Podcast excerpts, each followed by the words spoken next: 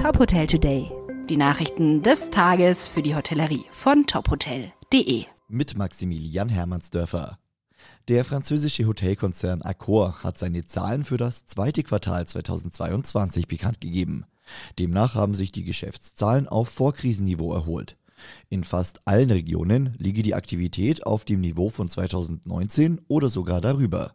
Nachzügler seien China, das von Reisebeschränkungen und einer Null-Covid-Politik betroffen ist, und Südostasien, das stark von chinesischen Reisenden abhängig ist.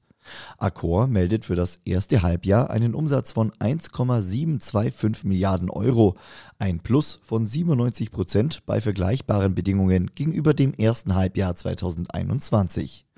In den ersten sechs Monaten des Jahres hat Accor 85 Hotels mit 11.700 Zimmern eröffnet.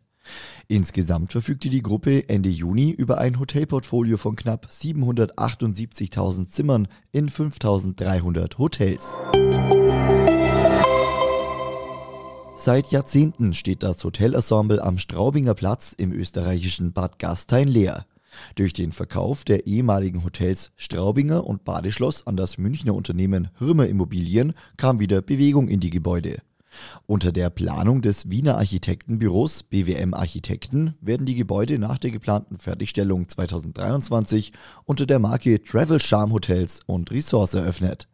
Das Konzept ist offen angelegt und größer gefasst als die künftigen Hotels mit mehr als 10.000 Quadratmeter. Die Achat Hotels haben das Login-Hotel Stuttgart-Zuffenhausen eröffnet.